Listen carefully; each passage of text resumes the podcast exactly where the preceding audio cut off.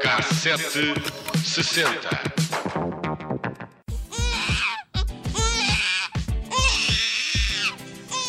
Hoje falamos de bebés e de crianças siamesas. E porque este mês, este mês passado, eh, foi agora em agosto, eh, umas gêmeas foram separadas numa operação difícil, mas bem sucedida no Hospital da Estefânia em Lisboa, recuamos 45 anos, a setembro de 1978, quando se realizou a primeira cirurgia de separação de siamesas realizada em Portugal. Foi uma intervenção de alto risco que deu uma segunda vida às gêmeas Magda e Tânia, hoje eh, duas mulheres autónomas e saudáveis. A Tânia e a Magda são as duas meninas que há 11 anos atrás surpreenderam os médicos que assistiam ao parto.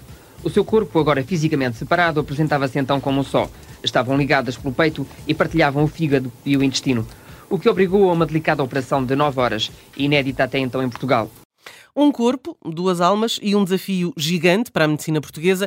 Tânia e Magda nasceram a partilhar o mesmo corpo eh, e, e vivem a partilhar a alma. Ah, acho que foi ótimo, porque eu adoro a minha irmã e, e ela é muito boa para mim. É muito boa para mim e eu acho que ela é uma boa irmã. Eu também acho que ela é uma, uma boa irmã, faz tudo que eu quero. Damos bem, não temos zangas nem nada. Até parecem a mesma pessoa, até as vozes são, são semelhantes, não é? Isto, é, isto era quando elas eram crianças, uhum. elas hoje em dia são mulheres feitas. Em outubro de 1978, Gentil Martins aceitou esse desafio, separar pela primeira vez em Portugal duas bebés siamesas. As gêmeas tinham na altura quatro meses, foram submetidas a uma cirurgia de 12 horas, onde tudo eram complicações. Viveram e, mais do que isso, nasceram pela, pela segunda vez. Ainda hoje, a data da cirurgia é mais festejada. Depois da operação, as gêmeas aprenderam a viver uma sem a outra. Hoje vivem em casas separadas, têm profissões diferentes, mas a separação física nem sempre foi fácil. Ao contrário do que acontecia há 45 anos, agora as ecografias permitem tomar decisões antes do parto. Uh, com medo de finais infelizes, a maioria dos fetos siameses resulta hoje em dia em aborto.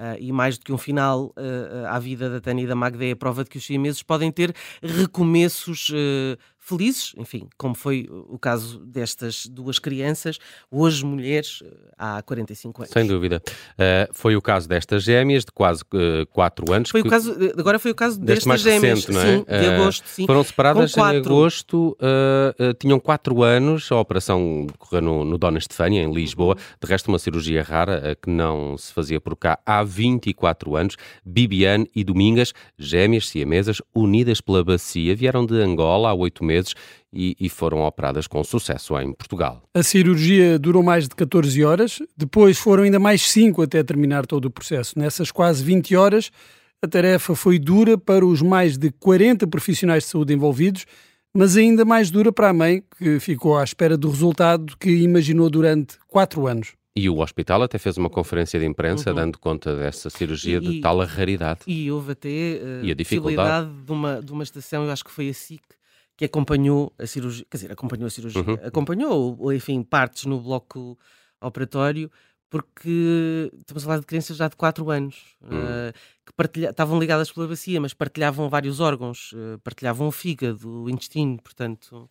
Complicado. É uma situação uh, parece um bocadinho ficção científica. É, mas eu lembro-me que durante vários anos era, era sempre tema de algum espanto, não é? Para, para, para, para o comum dos mortais, quando Sim. uma cirurgia destas e estas miúdas, estas miúdas que agora são mulheres e que a, a, RTP tinha uma, uma, reportagem com elas na, na, década de 80, elas aqui tinham 12 anos eh, quando, uhum. quando falaram.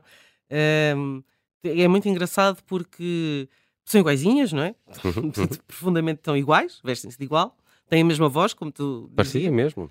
Uhum. Uh, e deve ser, deve ser o único, uh, digamos, o único, os únicos irmãos que se, se dão bem sempre. Pois, há aí uma ligação que fica para a vida. Vamos lá ao ano de 1978. Como é que ele fica marcado na cultura popular? Bem, fica marcado pelo fenómeno Febre de Sábado à Noite, onde brilha John Travolta e onde também brilham e muito os Bee Gees.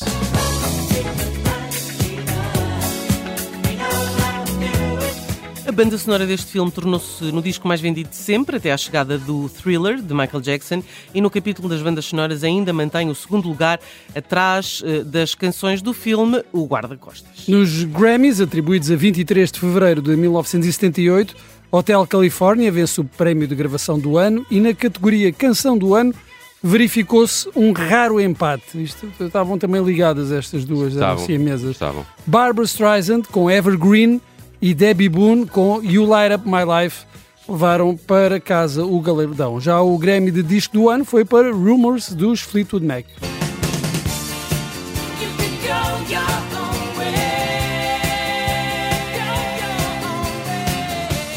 Em 78, Linda de Souza teve o seu grande sucesso, Um Português, é um retrato fiel da imigração nacional que remou a França naquelas décadas de 60 e 70, tal como fez a própria Linda de Souza com a sua mala de cartão. Duas malas de cartão numa terra de França. Um português deixou assim seu Portugal. Já no Festival da Eurovisão, a vitória em 78 foi para Israel com Abanibi, um, num concurso onde Portugal foi representado pelos Gemini, com esta Daily Do, que não foi além do 17º lugar.